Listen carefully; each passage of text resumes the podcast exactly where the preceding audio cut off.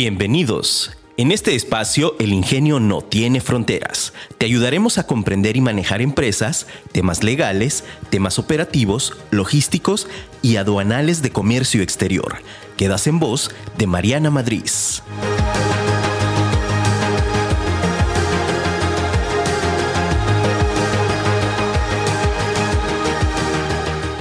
Hola, ¿qué tal? Muy buenos días. Soy Mariana Madrid en este tu programa El ingenio no tiene fronteras. Y como todos los martes, estoy muy contenta de estar el día de hoy contigo en punto de las 9 de la mañana. El día de hoy tenemos un programa buenísimo. Recuerda que este programa es para ti empresa, para ti empresario, para ti emprendedor que quieres comenzar a cumplir tus sueños.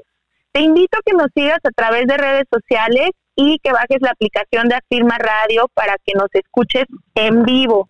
Eh, el día de hoy estoy muy contenta, tengo aquí a, un invitado, ya había estado él con nosotros, es el licenciado Juan José Briceño Topete, ya te había platicado un poquito de él, pero te pongo en contexto súper rápido. Él es licenciado en Comercio Exterior egresado de la Universidad de Guadalajara, es abogado también egresado de la Universidad de Guadalajara, aparte tiene una maestría en administración y es consultor de comercio exterior. Entonces, hoy te vamos a platicar acerca de un tema bien interesante que es el procedimiento administrativo en materia aduanera, pero bueno, antes de entrar al tema, dejo al licenciado. ¿Cómo estás, licenciado Juan? Hola Mariana, buenos días, buenos días a todos los que nos escuchan. Eh, todo muy bien, espero que todos se encuentren bien. Y sí, efectivamente vamos a hablar hoy de otro tema, no menos interesante, pero sí que para todos los que estamos en el comercio internacional, pues sí es, es un tema de los más temidos en, nuestra, en nuestro campo, que es el, el embargo precautorio eh, a través del procedimiento administrativo en materia aduanera o como lo conocemos todos como el PAMA.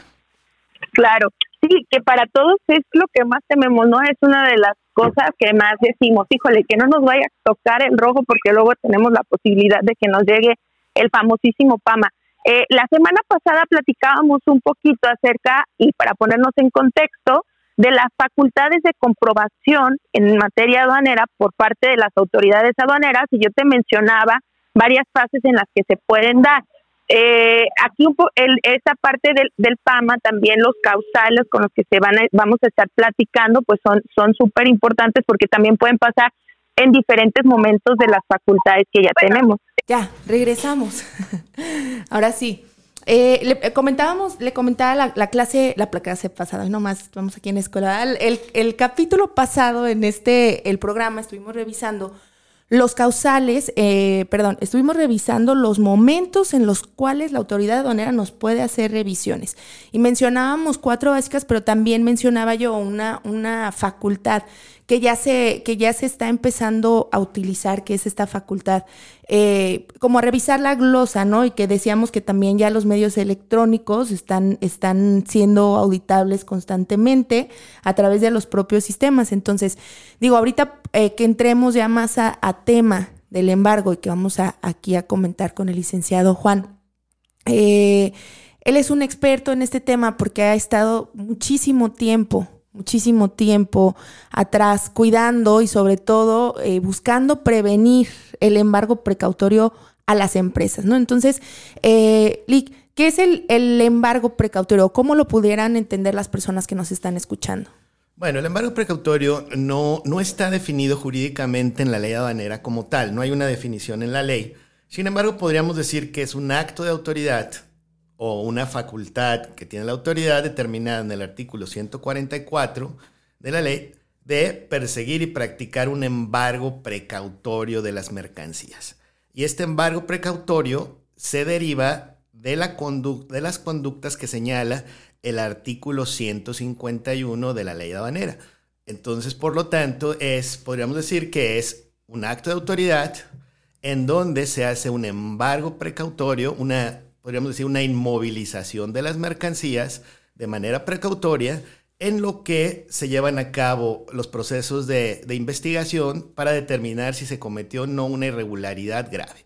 Eh, nada más que aquí el, el, tema es que hay una inmovilización de las mercancías y pues esto con todos los efectos que tiene para las empresas, dada la dinámica de los negocios, pues puede ser una situación muy grave. Entonces, pero podríamos definirlo de esa manera, como un acto de autoridad. Sí, al final, el, bueno, la, el capítulo pasado, cuando platicábamos de estas facultades de comprobación, justo mencionaba eso, ¿no? De que hasta la, la definición, o en este caso, esta facultad, la manera de la, de la redacción que se le da en la ley aduanera en el artículo 144, tiende a ser incluso agresivo, ¿no? O sea, es como tienes que perseguir, ni siquiera es como, bueno, hay que revisar, o sea, no, tienes que perseguir el embargo precautorio y que con ese criterio entonces la autoridad evidentemente va a estar revisando todos aquellos causales y va a estar buscando en qué estamos fallando como empresa o en qué está fallando, dónde va a encontrar ahí la línea para poder decir, ¿sabes qué? Sí, sí es un causal. Entonces, eh, ya entrando tal cual al, al, en materia, ¿no? Digamos, los causales que nos dice, nos dice este, eh, la ley, conforme al 151, de eh, cuándo o en qué momentos puede darse o bajo qué situaciones puede darse el procedimiento administrativo, esta retención de mercancías entre las, eh, para las empresas y que por supuesto, como bien lo menciona el licenciado, es, puede, puede resultar fatal para, para la empresa porque el hecho de que probablemente sea material que necesita para la línea de producción, el tema de los costos que le puede generar el tener paradas las líneas, porque no solamente es como, híjole, paramos línea de producción, ¿no? Los gastos fijos siguen pagándose y se deben de seguir acreditando y los sueldos y demás. Y aparte todavía el estar lidiando con todo el proceso en la parte de la aduana. Exacto, entonces, efectivamente, eh, este acto puede, llevarse a cabo, como comentaba Mariana, aquí vamos a ubicarnos en el contexto, puede ser en el momento del reconocimiento aduanero, en el momento de una revisión en transporte, es decir, en algún, en algún retén o en algún operativo que hacen las autoridades en las casetas, en las entradas, en las zonas urbanas, o también en un momento de una visita domiciliaria. Entonces, en cualquiera de esos tres momentos, si la autoridad detecta o presume la comisión de alguna de las conductas señaladas en el 151, como ya lo mencionamos, puede entonces iniciar este, este embargo precautorio de las mercancías. Así es, que eran las facultades de comprobación, si te fijas, no son todas las que mencionamos la, el capítulo pasado, sin embargo, sí hay que estar bien atentos y bien al pendiente eh, en estos tres momentos en los que puede suceder el embargo precautorio. Evidentemente no significa que si ya te tocó la revisión, eh, ya, ese embargo, ¿no? O sea, o tenemos que incurrir dentro de alguno de los causales o tendríamos que estar en alguno de los causales que ahorita vamos a mencionar, pero sí ya es un momento determinante en el que hay que estar con el foquito rojo en la revisión, atentos a saber qué es lo que está sucediendo y que aparte también es importante que la persona que está ahí o que va a recibir el acta o con la que se va a iniciar, eh, pues no vas a ser tú directamente, porque muy probablemente si está en tránsito, quien tenga en ese momento o el responsable solidario de estar atendiendo a la autoridad va a ser el propio transportista, que a veces son también juegos o papeles que sinceramente eh, de pronto no, no, a lo mejor ni siquiera nosotros somos todos los expertos en poder dar la atención completa al, al, PAMA, ¿no? Entonces sí puede darse también una serie de situaciones en las que a lo mejor hay circunstancias que no se puedan llevar de manera correcta. Ok, entonces, eh, siendo en alguno de estos momentos, vamos, vamos si quieres, iniciando con algunas de las principales causales. Eh, esto lo encontramos en el artículo 151. Sin embargo, eh, creo que para platicarlo sobre, sobre el mismo, eh, no, no, voy a tomar como el orden del propio artículo 151, ya que este tiene un orden en no, no, conforme a la frecuencia de, los, de los mismos em, eh, embargos precautorios vamos dándole un orden más bien, eh, yo diría, de qué tan frecuente son las causas por las que, se da. Y creo yo, eh, quizás estemos de acuerdo, Mariana, que una de las principales causas es por el incumplimiento de alguna regulación o restricción no arancelaria en la, en la fase de despacho aduanero. Es decir, cuando en una importación eh, el, el, importador no puede acreditar que cumplió con algún permiso no arancelario, cualquiera de todas las posibles regulaciones no arancelarias que, se aplican en México. Entonces, eh, puede ser hasta a veces cumpliendo con una regulación arancelaria, pero que esa regulación arancelaria no identifique correctamente las mercancías ya que puede ser que en algún momento se obtenga un permiso, pero resulte que ese permiso vaya a un lote distinto del que se embarcó y que eh, por comunicación, por errores en la comunicación, pues no se detectó ese error. Y entonces puede ser que, aún cumpliendo con algún permiso, pero que esté mal señalado en, en los documentos, pueda ser causa para determinar que el permiso está incumplido. Entonces, eh, creo yo que, una de las principales causas en el despacho será el, cuidado, el detalle del cuidado del cumplimiento de la regulación y restricción no arancelaria. Así es, totalmente de acuerdo. Eh, justo nos, no, estábamos en una situación, ¿no? En, en la que a veces hasta porque el documento tenga una letra distinta a lo que ya la mercancía físicamente está señalando. Es muy común y esto hay que prestar atención porque a veces a ti como importador ni siquiera te compete o ni siquiera estás enterado de las circunstancias. Te voy a poner un caso. Teníamos nosotros un, permisos ya para, para la importación de ciertas mercancías bajo una norma de seguridad.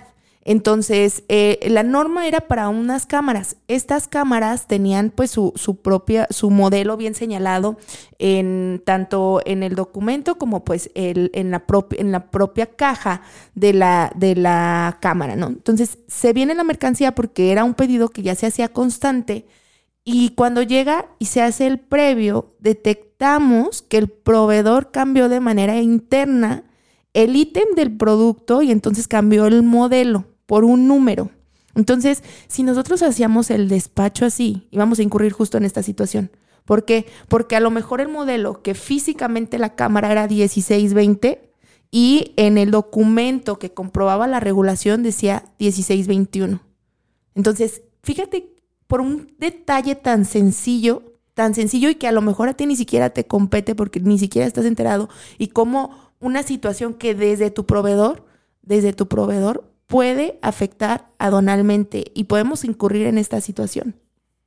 Exactamente, entonces aquí es, aquí tiene que ser muy cuidadoso, muy detallado, tiene que ser exacto y preciso todas las tareas y los procedimientos a seguir. Entonces, por una situación de, descuido, mala comunicación o falta de, de un cuidado de detalles de este tipo, podemos entonces incurrir en esta primera causa que estamos mencionando.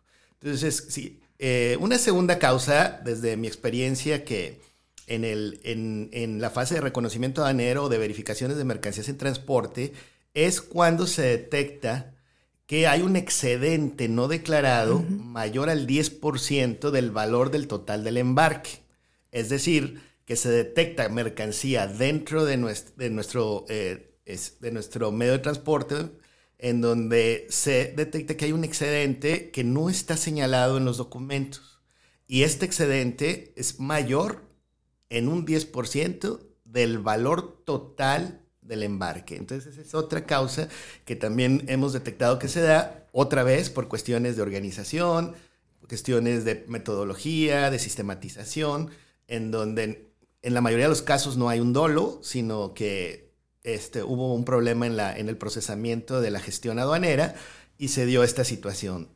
Eh, nos ha pasado que por falta de comunicación con la agencia aduanal o hasta por el traspapeleo de algún documento no se declara ese, excedente. Y a veces por no ser tan grande, en el previo no se detecta. Exacto. Sí, no, o también eh, puede pasar con empresas que a lo mejor no realizan previos, porque hay empresas que ya tienen algún esquema de revisión y que de pronto el proveedor se le hizo también fácil mandarnos un poco más de mercancía, no nos lo declara en la aduana y pues nosotros ni enterados, ¿no? Entonces, son circunstancias que suceden y que, y que justamente lo que lo comenta el licenciado, ¿no? O sea, no es por dolo porque al final ya estás tú, tú ahí en el proceso de despacho, o sea, que más da el declarar o no los, lo, este, eh, la totalidad de la mercancía, pero sí es muy importante que lo tengamos claro en relación a que va sobre el valor de la mercancía, porque a veces pensamos que es sobre las cantidades o sobre eh, la unidad de medida. Eh, de pronto a veces se, eh, se confunde un poco esas situaciones sobre el valor que tenemos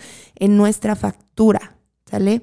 Y que es muy importante que sí lo estemos detectando y que también tengamos comunicación con el proveedor y sobre todo cuando no estamos realizando previos, porque a veces hay empresas, lo comento, que tienen el proceso de revisión en origen y entonces estamos con la confianza de que nuestro proveedor nos está mandando cantidades exactas y sí se puede dar que nos manden un adicional como un regalo o como una atención, ¿no? Por el servicio que, ya tenemos o, por el simple hecho de ser clientes que no nos lo notifiquen o no se declaren la factura. Entonces sí es importante que estemos atentos y estas son maneras de prevenir, de prevenir el embargo. Sí, o a veces hasta nos ha pasado que algún proveedor eh, le quedan algunos saldos o produjo un poco de más y como ya no, ya obtuvo los beneficios del negocio, a veces eh, sube a los contenedores esos excedentes sin avisar. Para él es nada más hasta un, hasta un, eh, hasta promoción para su cliente, le está mandando un poquito más y resulta que no lo documenta, no nos avisa y sí subió de más mercancía que le quedó en su lote de producción y podemos caer en esta situación. Entonces volvemos a decir, es comunicación y prevención. Sí, totalmente. Ok, bueno, otra, otra tercera causa que, hemos detectado que también se da es eh, la causa por el no pago de cuotas compensatorias. Eh, en ocasiones también, eh, por cuestiones de fracción arancelaria, el, la fracción arancelaria tiene alguna, alguna discrepancia con, la fracción declarada en el pedimento y resulta que la fracción determinada por la autoridad eh, pues tiene alguna cuota compensatoria. Entonces, al no haberlo declarado de esa manera, pues también se omitió el pago de la cuota. Entonces, la omisión de eh, pago de cuotas compensatorias también es otro causal que se puede dar también eh, en el despacho de las mercancías. Y, y, y que es bien importante, bueno, yo voy a platicar aquí un chisme que nos, que nos, justo nos acaba de pasar, digo, lo detectamos a tiempo, pero es bien importante eh, la comunicación y cuando estamos iniciando, ¿no? Sobre todo los procesos, por ahí nos, nos cayó un proyecto de una persona que nos dice, oye, necesito que me ayudes a importar unos unas botellitas de plástico, unos contenedores de plástico. Entonces nos mandan la imagen, vemos la imagen, vemos el producto y si era tal cual como un contenedor de plástico, pues se clasifica como una botella de plástico y entonces ya después nos manda otra imagen en donde nos damos cuenta que el producto realmente no era, o sea, solamente la botella de plástico, sino que era un atomizador. Y entonces los atomizadores, los atomizadores no van en la fracción arancelaria de las botellas de plástico hay una fracción aparte porque justo hubo una investigación respecto a una cuota compensatoria y tienen que pagar cuota compensatoria. Entonces, digo, al final se detectó a tiempo, pero son, circunstancias que a lo mejor, o sea, solamente por el simple hecho de que cambiaba la tapa por la parte del spray, de que lo hacía atomizador, ya nos iba a poner en riesgo todo el embarque. ¿no? Y que lo detectamos a tiempo en la revisión previa, de previo en origen que se le hizo y que fue como, a ver, a ver, espérame, esto ya no es el producto que me habías dicho, es un producto diferente. Es un producto diferente y que pues, se, detectó a tiempo. Y justo íbamos a, a caer en esta situación de, la omisión de la cuota compensatoria, que aparte está altísima. Está del 86% del, del valor. Ok, ok, interesante, interesante el, caso que nos comentas, Mariana. Y también eh, otro, otro causal que, tampoco es eh, mm, poco frecuente, sino que también por ahí hay que estar cuidando, es cuando el nombre del proveedor su domicilio o sus datos no puedan comprobarse del proveedor en el extranjero o que el domicilio del importador esté como no localizado o como, o como información falsa. También es otra, otro otra cosa que tenemos que estar cuidando, porque también eh, ahora con toda la, con toda la estructura eh, electrónica que tienen las autoridades, pues son cosas que se pueden identificar de manera relativamente eh, fácil para las autoridades o eh, en algún momento pues eh, puede ser también hasta cierto punto vulnerable para las empresas el hecho de que no se localice la información o el probador no conteste ante un, ante un posible acto de comprobación que tengan las autoridades para confirmar los datos del proveedor en el extranjero. Entonces es, es también otro, otro causal que, que creo que hay que estar cuidando también. Sí, y que, y que ahí, por ejemplo, ya en tema personal, a mí de pronto hasta sí me da un poquito de coraje porque se me hace demasiado em, como frustrante el hecho digo, a la empresa aquí en México, pues como todo, tenemos que cumplir con, cierto, con ciertas situaciones fiscales, tener nuestro domicilio localizado, eh, que, sí, que, eh, que la autoridad puede comprobarlo dentro del territorio nacional, ¿no? El hecho de que estamos aquí, que al final es como, ok, somos una empresa constituida en México, pues sí tenemos la obligación de cumplir con fiscalmente, ¿no? Con las circunstancias que, que tengamos. Pero ya el hecho del proveedor en el extranjero o del cliente en el extranjero se me, sí se me llega a ser hasta exagerado porque ¿qué obligación puede tener el proveedor o el propio cliente de contestarle a una autoridad en México como para decir sí, sí somos o no, no somos, ¿no? O sea, digo, hay países en los que el, tema fiscal es mucho más sencillo y ligero y no tan burocrático como aquí y que entonces eso, eso repercuta directamente acá a la empresa en México, ¿no? Es, se me hace demasiado absurdo y se me hace, se me hace que está demasiado fuera de las facultades que pudiera, de, o sea, que la autoridad debe de tener, porque sí al final se me hace exageradísima la situación. Sí, hasta eh, querer aplicar un, eh, algún tipo de extraterritorialidad en, en las obligaciones. Claro. Como tú comentas, pues son distintas los, los, los eh, aspectos jurídicos en otros países y no, no se tiene tantas formalidades como en México. Bueno, otro causal, y quizás con este podamos terminar la parte del despacho, podría ser cuando se determine un valor menor al 50% de mercancías idénticas o similares. Es decir, en donde la autoridad compara el valor que estamos declarando en nuestro embarque con el valor de otros embarques de mercancías idénticas o similares y determina que el valor que se está señalando es un valor por abajo del 50% de mercancías eh, con las que se está comparando. Entonces también ahí hay, un, hay algo de subjetividad, porque la base de comparación pues muchas veces tiene que determinar aspectos como marca, prestigio comercial, algunos aspectos que nos dice la, los criterios de valoración y los métodos alternativos de valoración y que en ocasiones se le pasa a la autoridad y puede caer entonces en este tipo de situaciones al hacer comparaciones que no son jurídicamente eh, o que no están aplicando estrictamente los criterios. Entonces también ahí podemos tener un poco de vulnerabilidad al, estar sometidos a, a veces a comparaciones no, no objetivas. No objetivas y que no, que no siguen todos los criterios que se determinan para poder hacer esa comparación. Claro, y que por ejemplo ahí justo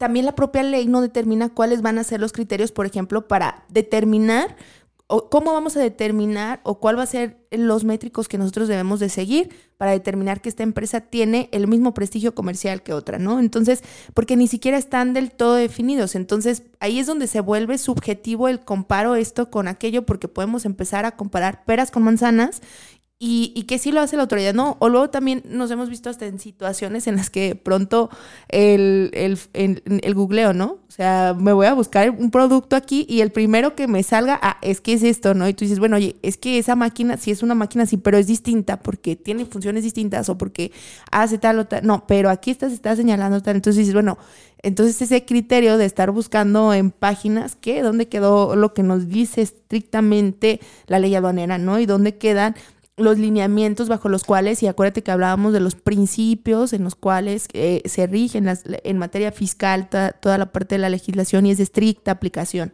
Entonces, sí se vuelve de pronto también muy, muy subjetivo el, la determinación de valoración aduanera bajo estos métodos o el hecho de que también sea dentro de, del margen que nos dice la ley, ¿no? 90 días antes o 90 días posteriores, que, a veces también es como, bueno, es que eh, se hizo la revisión posterior a, que hiciste tu despacho y también lo estamos determinando. Entonces, bueno, oye, no inventes, yo hasta ya vendí la mercancía y todo y pues, acá te quieren aplicar el PAMA, ¿no? Así es, entonces también ahí es, también eh, pues nos dejan en un poco estado de indefensión al aplicar a veces criterios no, no muy estrictos jurídicamente, de acuerdo a la ley, reglas y, pues criterios ya de los tribunales también. Y bueno, eh, quizás en la parte del despacho podríamos detenernos ahí. Hay más causas, pero son ya son causas ya menos frecuentes, como el en algunas causas que tienen que ver con el régimen de tránsito o en algunas causas que tienen que ver como el introducir vehículos a los recintos fiscalizados sin tener los pedimentos correspondientes a las mercancías de importación.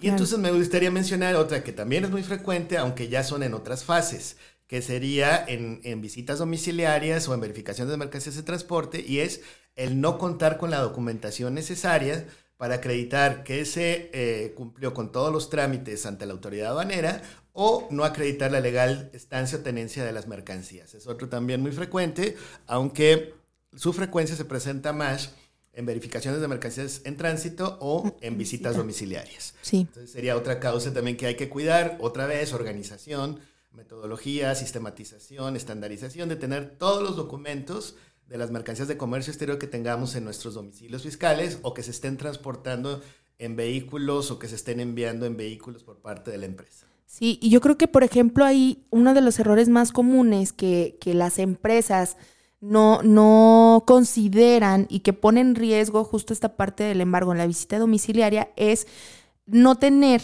los expedientes de los activos fijos, porque nos vamos con la idea de que solamente se nos va a auditar en tema de comercio exterior por cinco años y no es así.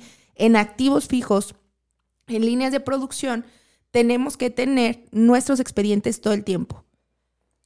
Sí, ahí no, no opera el, tiempo de llevar la, contabilidad, eh, que es de cinco años, es eh, la obligación de llevar una contabilidad sino aquí eh, nos tendríamos que ir al, principio que señala el artículo 146 de la ley aduanera, que dice que en todo momento se deberá acreditar la legal estancia o tenencia de mercancías de comercio exterior. Entonces, conocemos muchos casos de empresas que tienen maquinaria importada desde el siglo pasado, de los 80s y 90s del siglo pasado, y que las máquinas todavía las utilizan, funcionan bien para sus fines, eh, pero que en muchos de esos casos pues ya la documentación se perdió, se dañó, se mojó, se quemó y entonces no, no cuentan con los documentos. Y entonces hay que hacer una serie de, actos de regularización para poder acreditar la legal tenencia de las mismas. Entonces, eh, eh, eso es importante. Cuando estamos hablando de activos fijos, es decir, eh, mercancía que es utilizada por la empresa, que no es solo comprada y vendida, sino que es utilizada a través de los años de la empresa, pues la obligación de acreditar la legal estancia y tenencia es, es permanente. sí, no, que luego también justo en este tipo de maquinarias que ya tienen tanto tiempo, los documentos no acreditaban tanto números de serie, marca o modelo y que pronto cuando llega la autoridad y revisa físicamente, no coincide el documento dicen, sí, pero oye, sí es este, pero ya no se alcanza a ver, ya está medio borroso, entonces sí valdría la pena hacer regularización de maquinaria de equipo o, que tengamos ahí pues un procedimiento para eh, tener siempre la documentación ah, eh, eh, correcta, ¿no? Y sobre todo que si se detecta alguna circunstancia bajo la cual se pudiera presumir que no es ese equipo el que se está acreditando con el documento, pues mejor hacer todo lo necesario para para cambiarlo.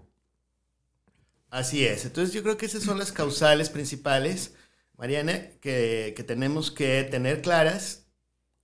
Eh, como señalamos, artículo 151, por un lado, el 155 en PAMAS en visitas domiciliarias y el artículo 146, la obligación en todo momento de tener la documentación necesaria para acreditar la legal tenencia, ¿no? En todos estos artículos de la ley aduanera. Sí, exactamente. Totalmente eh, de acuerdo. Creo que sí son los más comunes. También hay una situación que a mí me, gustaría aclarar también con relación a que a veces erróneamente pensamos que tener la fracción arancelaria incorrecta o que nos señalen la fracción arancelaria incorrecta es causal de PAMA. La realidad es que no es directamente el hecho de tener la fracción arancelaria incorrecta el causal de PAMA. El causal de PAMA es que al momento en que la autoridad nos hace el cambio de fracción pudiera darse, por ejemplo, que no se está acreditando la regulación o restricción arancelaria porque la nueva fracción tiene algún requisito o la cuota compensatoria porque a lo mejor la nueva fracción sí paga cuota compensatoria. Nada más como aclara, como, como un punto a aclarar porque es muy común eh, este error, ¿no? El pensar que, híjole, es que ya la fracción arancelaria, eso es un dato inexacto conforme anexo 19. Es si lleva una multa porque el tener la fracción arancelaria incorrecta, pero eh, no, no nos va a... Eh, no, no, va a ser un causal de, de, PAMA directo de los que estamos mencionando aquí, ¿sale? Entonces, no sé, si, si quisieras agregar algo adicional a lo de los causales.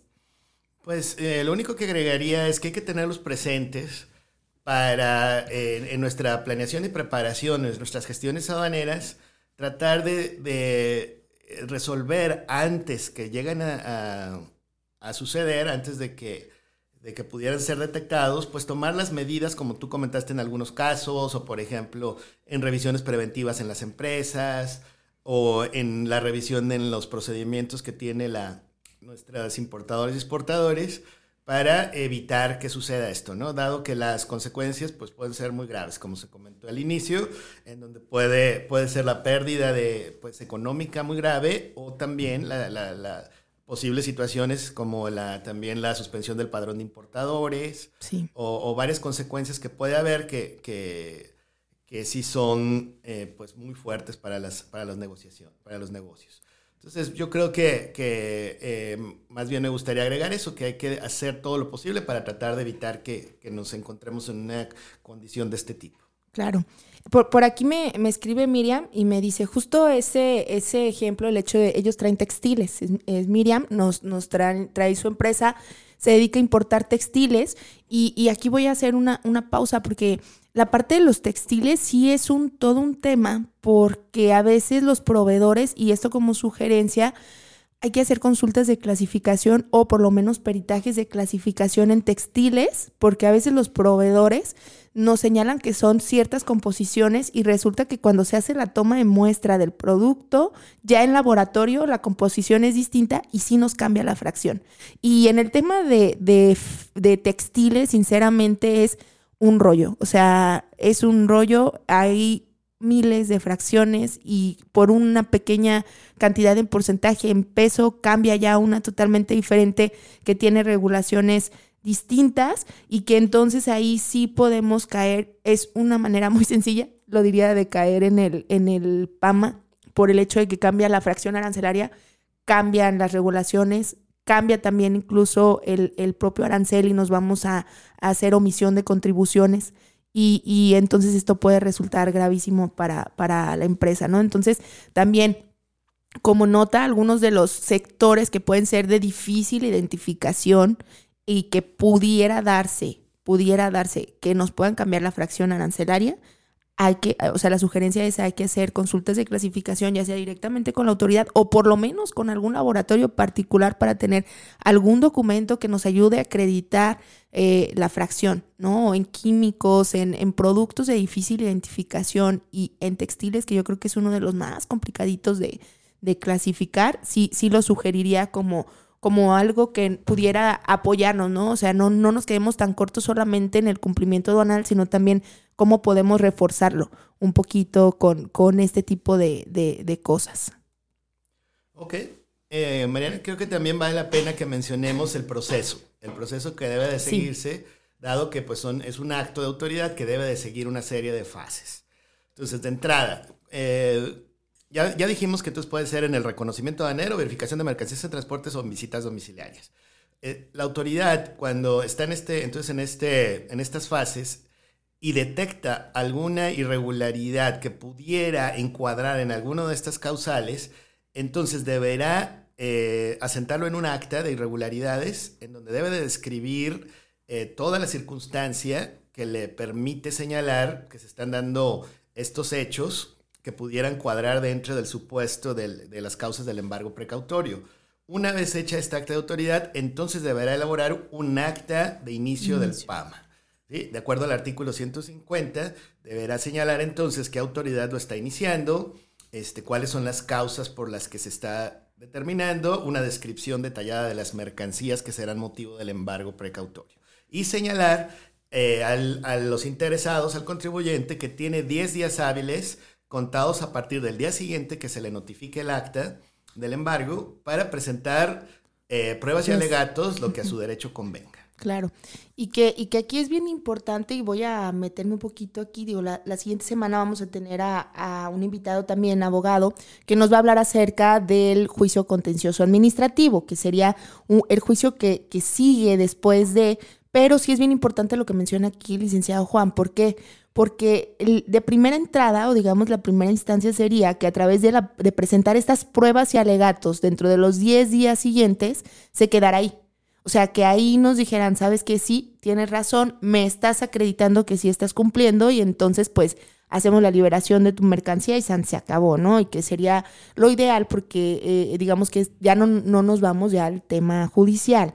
En caso de que no, entonces ya nos iríamos a este juicio, que es un juicio eh, que ya nos va a platicar el, eh, el licenciado abogado Ricardo, pero que de entrada esta primera parte o esta pequeña primera defensa que tenemos sí suele ser muy importante y también suele ser importante que lo hagamos con personas capacitadas y que sepan presentar pruebas y alegatos porque para el juicio las pruebas y alegatos van a ser la base.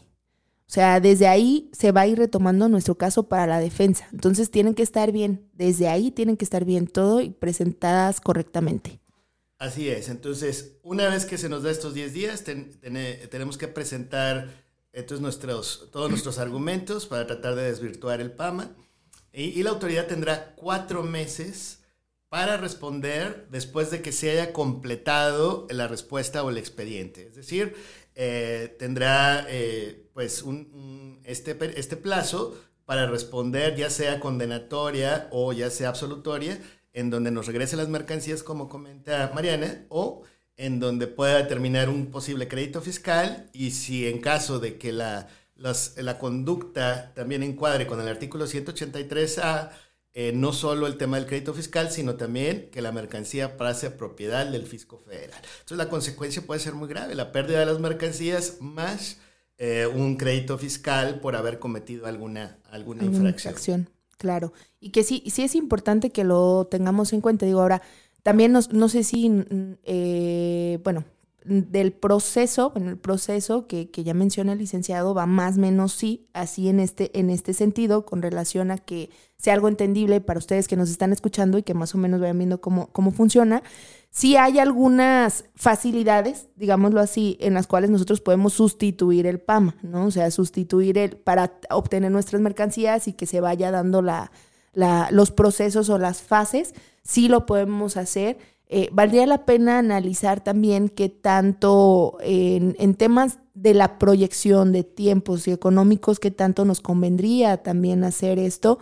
El hecho de que nosotros sustituyamos al PAMA, porque a veces nos, no, me han preguntado, ¿no? De, oye, pero es que si sí pagamos la multa y si sí hacemos esto, ya le estamos diciendo a la autoridad, no, a ver, una cosa es, eh, a ver, te voy a sustituir el PAMA con, con la multa, con el pago, con la garantía, porque necesito mis mercancías y pierdo más no teniendo las mercancías en producción, pero para eso vas a presentar tus pruebas y alegatos, para eso vas a señalar ahí evidentemente el, el que tengas o no la razón, ¿no? Entonces, por eso es que lo vamos a argumentar ahí. Entonces, que no dé el miedo al decir vamos a sustituir el PAMA. Exacto, entonces eh, y para, para sustituirlo, bueno, pues nos dice que usemos alguna de las garantías que señala el Código Fiscal de la Federación o en algunos casos también eh, una, abrir una cuenta banera de garantía, eh, en donde se, como, como, su nombre lo dice, pues se garantice la posible afectación al fisco federal por las causas que, por las que iniciaron el PAMA o se terminaría un crédito fiscal.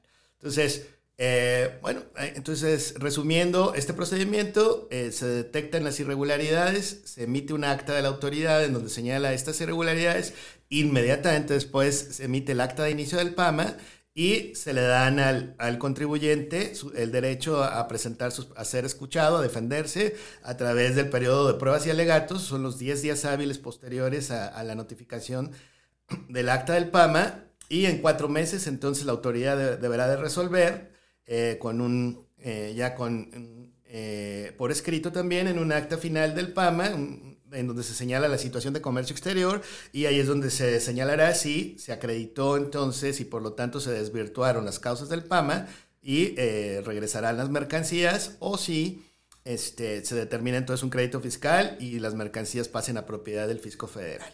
En caso de que las mercancías estuvieran ya dañadas, pues entonces el contribuyente tendrá el derecho requerir que se le paguen el valor de las mercancías, ya que por los cuatro meses que estuvieron eh, retenidas o inmovilizadas, pues muchas mercancías se nos dañan. Eh, en caso de perecederas, pues evidentemente se pierden, pero se tiene el derecho de eh, solicitar que, se pague el valor de las mismas. Sí. Exactamente, y que eso, esto también es importante porque a veces las empresas, digo, ahí Ahí sí nada más lo que sí no nos van a regresar es si se hubiera causado algún caso almacenajes o demoras de contenedor o alguna circunstancia de esta, porque también hay proceso para poder hacer o solicitar la devolución del contenedor y que la mercancía se quede ahí. Entonces también hay que estar bien atentos de este tipo de situaciones, porque si no solicitamos en tiempo y forma, porque también hay un tiempo para que tú puedas solicitarle a la autoridad, a ver, autoridad hay que descargar y entonces regrésame el contenedor porque se lo tengo que regresar a la naviera. Acuérdate que la naviera, y que ya esto es un tema aparte con la naviera, tiene, eh, tú garantizaste o te presta el contenedor por ciertos días. Entonces, ahí también es importante porque si no te van a estar cobrando eh, demoras y eso la autoridad no se va a hacer responsable. Lo único por lo cual sí se va a hacer responsable es por el valor de las mercancías que eh, se, se, llevó al embargo, ¿no? Exactamente. Entonces sí hay que, hay que estar eh, realmente eh, cuidadoso de todo esto. Primero, bueno, antes que nada, en la fase de prevención y planeación, tratar de evitar todos estos riesgos que tenemos en el de que nos inicien un, posible procedimiento administrativo o, posible caer en algún tipo de infracción y por lo tanto eh, que nos determinen algún crédito fiscal. En la fase preventiva. En la fase de la ejecución, pues hay que estar al pendiente junto con nuestra agencia banal o agente banal eh, para que todo vaya eh, caminando eh, y no incurrir en esta situación. Y en una fase posterior, pues entonces, en caso de que caigamos por alguna situación que por ahí se nos pasó, pues sí atender en estos 10 días que tenemos, atender todo lo que, todo lo que podamos en caso de que podamos desvirtuar o utilizar alguna de, de las posibles alternativas que se nos presentan en reglas para tratar de, disminuir el daño posible que, que causaría este embargo. Claro, y también, también mencionar, ahora que comentaba esta parte de disminuir, para algunos factores, por ejemplo, en regulaciones y restricciones, restricciones no arancelarias, sobre todo en normas de etiquetado eh, o normas oficiales mexicanas, hay ciertas facilidades. Algunas nos da hasta 10 o hasta 30 días para que nosotros, eh, digamos que que le demos cumplimiento. Entonces también hay que revisar ahí la circunstancia completa o hacer un análisis bien, bien a detalle de los, del causal del por qué lo, lo estamos haciendo eh, o por qué nos están haciendo el PAMA para efecto, para efecto de que entonces probablemente veamos alguna otra facilidad, ¿no? Entonces, eh, vamos a ir a un corte, regresamos en un momentito, seguimos hablando del PAMA, ya casi estamos por concluir el programa, pero vamos a este corte. Si tienes alguna duda, nos quieres preguntar algo, eh, nos puedes escribir al 33 39 59 08 60, es un número de WhatsApp, o tenemos también el 33 28 eh, 33 28 40 37 34, 33 33 19 11 41. Estamos en vivo y estamos hablando acerca del PAMA. Y regresamos, seguimos aquí en vivo. Estamos hablando acerca, acerca del procedimiento administrativo en materia aduanera. Ya, nos, ya hablamos de los causales, ya nos mencionó el licenciado Juan eh, cómo funciona el proceso, ya nos comentó algunas situaciones que hay que cuidar para prevenir el PAMA. Entonces, no sé si tenga alguna otra, eh, algún otro consejo, alguna otra, algún comentario que, que, nos quiera dar o que quiera dar aquí a la audiencia para efecto de la prevención del PAMA. Bueno, eh, creo que lo, lo, la parte eh, importante la, la, acabamos de comentar en general sobre esta prevención.